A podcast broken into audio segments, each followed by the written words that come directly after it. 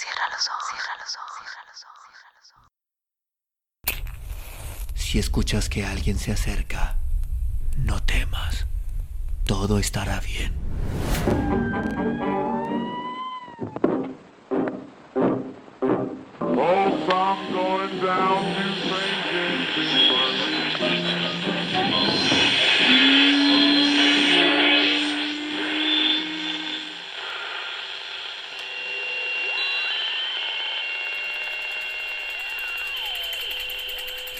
Estás escuchando, Crónica, Crónica, Lunares, el lugar, el lugar donde, donde entra por tus oídos, por tus oídos.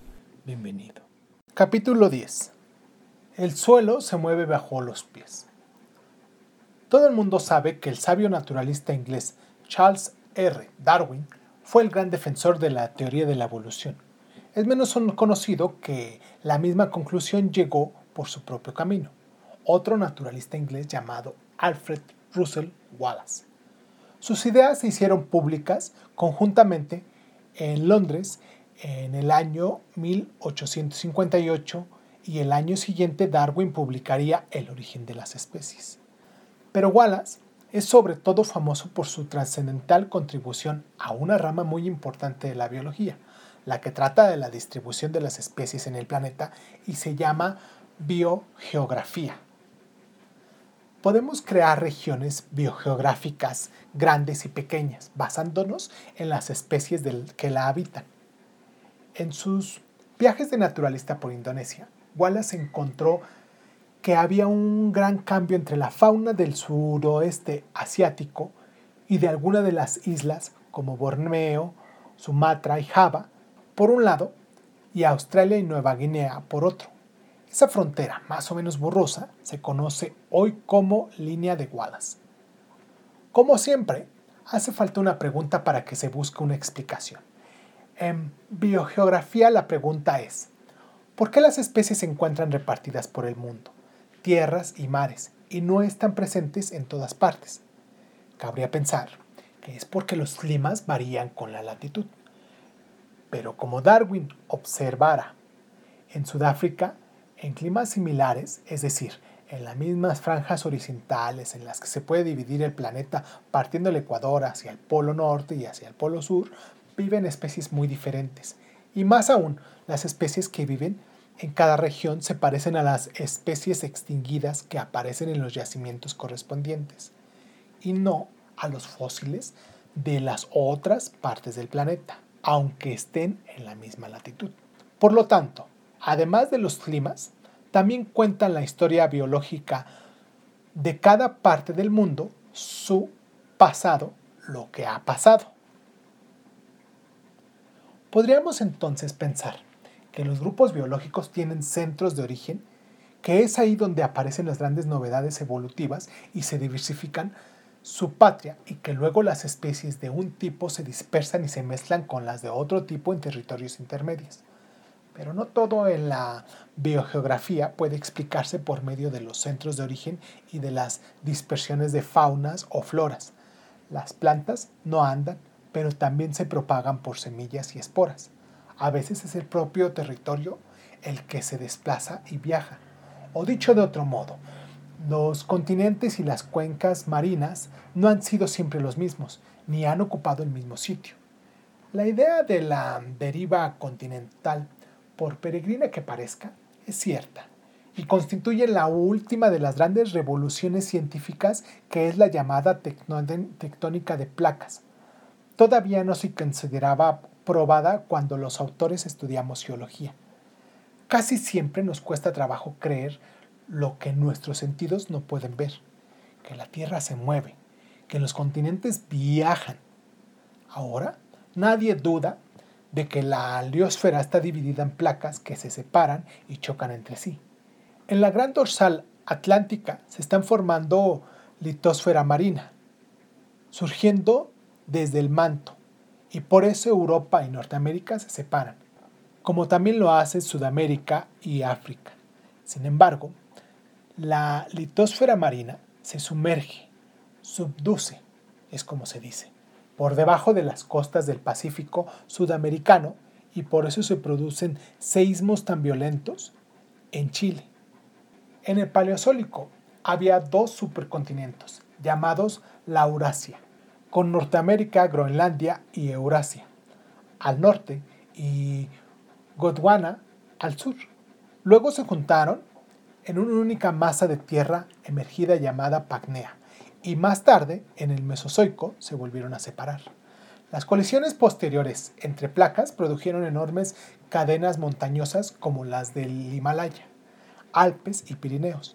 Ahora mismo, la corteza se está abriendo en la gran falla africana de Rift Valley, el Valle de la Grieta, que se continúa por el Mar Rojo hasta llegar al Jordán. De hecho, en el Mar Rojo y en el Golfo del Andén se están formando jóvenes cuencas oceánicas, lo que quiere decir que en el futuro África Oriental podría desgajarse el resto del continente. Estos movimientos de la litosfera hacen que la Tierra sea también en el sentido geológico un planeta vivo, no como la Luna, donde nada cambia de lugar, y los cráteres de meteoritos antiquísimos parecen inalterados y quietos, como fósiles. En la Luna no hay tectónicas de placas.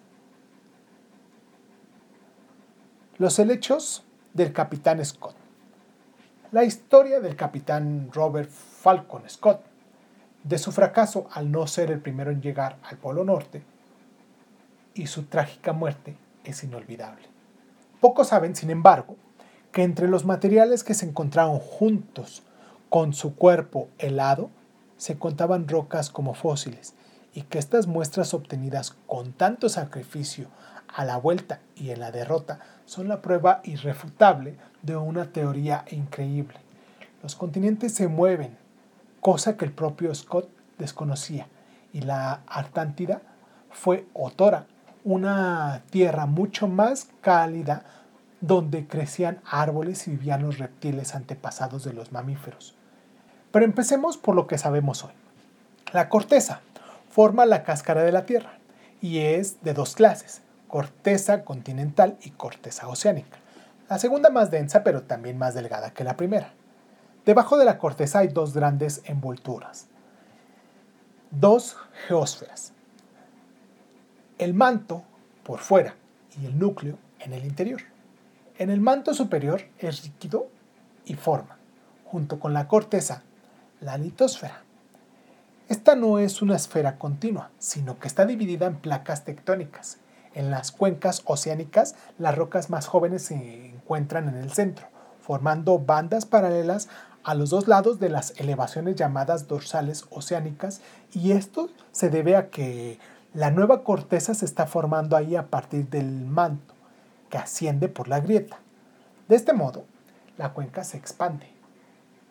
Cuando una placa oceánica choca con una continental, la primera, al ser más pesada, se introduce por debajo de la segunda. También pueden chocar dos placas continentales entre sí. En estas colisiones se levantan cadenas montañosas a partir de los sedimentos marinos que se habían acumulado en las plataformas. Otras veces chocan dos placas oceánicas y una de ellas se mete por debajo de la otra, formándose profundas fosas en el fondo marino. Todos estos movimientos hacen que los continentes se junten y se separen. A finales del Carbonífero, penúltimo periodo del Paleozoico, se reunieron todos, o casi todos, en una gran masa llamada Pangea.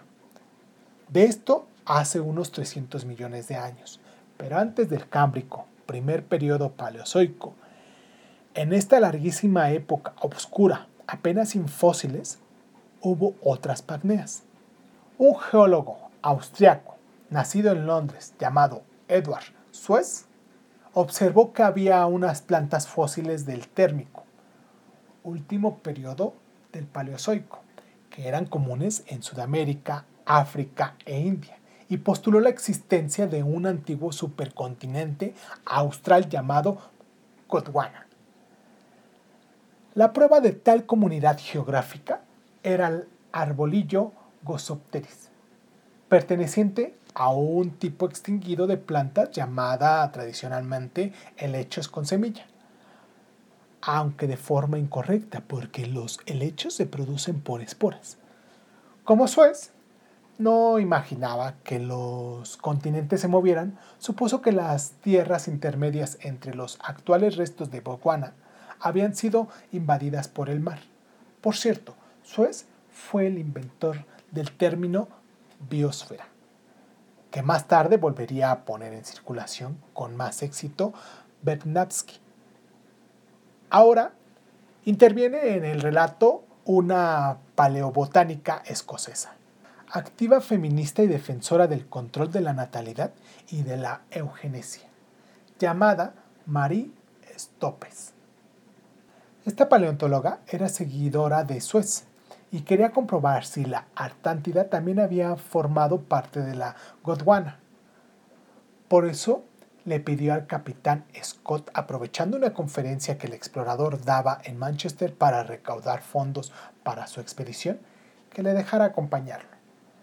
Scott no lo aceptó en su equipo, pero prometió traerle fósiles y rocas para comprobar la veracidad de la hipótesis de la, del supercontinente de Gondwana. En los años 20 del siglo pasado se empezó a discutir en todo el mundo científico la, teoría movilista de los continentes, que había propuesto en 1912 el alemán Alfred Wegener, quien por cierto también murió trágicamente en los hielos de Groenlandia. Los investigadores entonces miraron entre las piedras que el capitán Scott había acarreado y encontraron fósiles de Gosopteris Scott había cumplido su palabra. Todo esto es demasiado trágico y vamos a terminar con una anécdota que nos refirió don Mauricio González Gordon. Hay unas fotos impresionantes de los expedicionarios sentados en la mesa con el capitán Scott al fondo. Están en una cabaña en la Artántida y van a intentar llegar al Polo Sur, pero nosotros sabemos que cinco no volverán. Sobre la mesa se ven abiertas unas botellas de Jerez proporcionadas por la Casa González Vías, que es y que era suministradora oficial de la expedición. Pertrechados. Con estos conceptos podemos entender por qué en Australia y Nueva Guinea no hay mamíferos placentados ni vivos, salvo los murciélagos y las ratas y ratones de Nueva Guinea que llegaron por mar, ni fósiles, porque estas islas se separaron y quedaron aisladas antes de que aparecieran donde fueran los mamíferos con placenta y se dispersasen por todas las tierras emergidas. Sin embargo, ya existían los mamíferos que ponen huevos y también los marsupiales, y no solo en Australia y Nueva Guinea, sino en el resto de los continentes donde han aparecido sus fósiles. En América todavía quedan marsupiales vivos. La zarigüeya lo es. La conclusión de todo lo anterior es que también los movimientos de la litosfera deben ser invocados si queremos entender a través de la historia por qué la biosfera es como es y no de otra manera. Es muy importante recordar que todo está entrelazado, ya lo hemos dicho.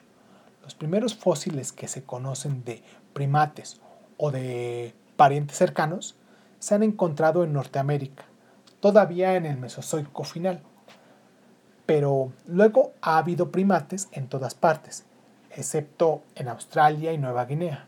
Tampoco llegaron a la Artántida y Nueva Zelanda y otras islas del Pacífico. Donde han vivido monos, con pocas excepciones, se puede interpretar que el clima era cálido y los ecosistemas predominantes eran los bosques. A los primates no les gusta, en general, los paisajes abiertos ni las estaciones, porque se han adaptado a vivir en los árboles y necesitan recursos alimenticios todo el año. No se puede sobrevivir si no hay comida para ellos durante mucho tiempo. Dentro de los primates hay cierta diversidad, porque algunos tienen una nariz húmeda, un verdadero morro, con el labio superior dividido y fijado en una encía por un repliegue. Además, una capa esencial de la retina que mejora la visión nocturna y que hace que los ojos brillen en la noche si se les dirige un haz de luz. Como estas tres características se encuentran en otros muchos mamíferos, fíjese en un gato o en un perro casero, hemos de concluir que son primitivas y que la tenían los primeros monos. pero la mayoría de los primates han perdido esa visión nocturna mejorada. La nariz es seca, es decir, está cubierta por la misma piel que el resto de la cara, y el labio superior es continuo y se mueve libremente. Los primeros primates mencionados, los de nariz primitiva, viven discretamente en África y Asia y esplendorosamente en Madagascar. Ahí son los únicos que hay y están muy diversificados, o los tuvieron más aún, con formas gigantes y todo ante el exterminio que puso la llegada del hombre a la isla. Los segundos primates son los más abundantes en África y Asia, habitando asimismo en el, en el América del Sur y Central. Como llegaron unos a otros a Madagascar y a América del Sur, todavía es un misterio, porque ambas tierras eran ya grandes y remotas islas cuando las poblaron los primates. Dentro de los monos del viejo mundo hay dos divisiones principales, los que se mueven a cuatro patas sobre las ramas de los árboles y los que se cuelgan de las ramas, primero por un brazo y luego por el otro, girando alrededor de la muñeca para rotar el cuerpo y cambiar de mano. Prueba a hacerlo, nosotros también podemos. Estos últimos son los más grandes monos, o simios, o monos antrópodos. En zoología se llaman hominoideos. Nosotros, aunque seamos bípedos, pertenecemos a ese grupo. Y dentro de los simios, porque somos simios, nos reunimos con las dos especies de chimpancés como los que tenemos un antepasado común. Una horquilla de árbol genealógico que vivió en África hace 6 o 7 millones de años. La rama de los gorilas que se separó. Y una horquilla algo más baja, poco antes. Los hominoideos son los mamíferos más encefalizados de los continentes, es decir, los que tienen más cerebro cuando se los compara con otros mamíferos de su mismo tamaño. En el mar, este puesto lo ocupan los delfines, que también son muy inteligentes. Pero la inteligencia no es garantía de éxito evolutivo, porque los hominoideos, como grupo zoológico, no están en expansión, sino en decadencia. No es que haya habido cada vez más simios, sino lo contrario. Eran muchos más hace, pongamos, 10 millones de años. Nosotros, los humanos, somos la excepción a esa regla. Sumamos más de 7.500 millones de individuos viviendo en casi todo el planeta, aunque de una sola especie, el Homo sapiens.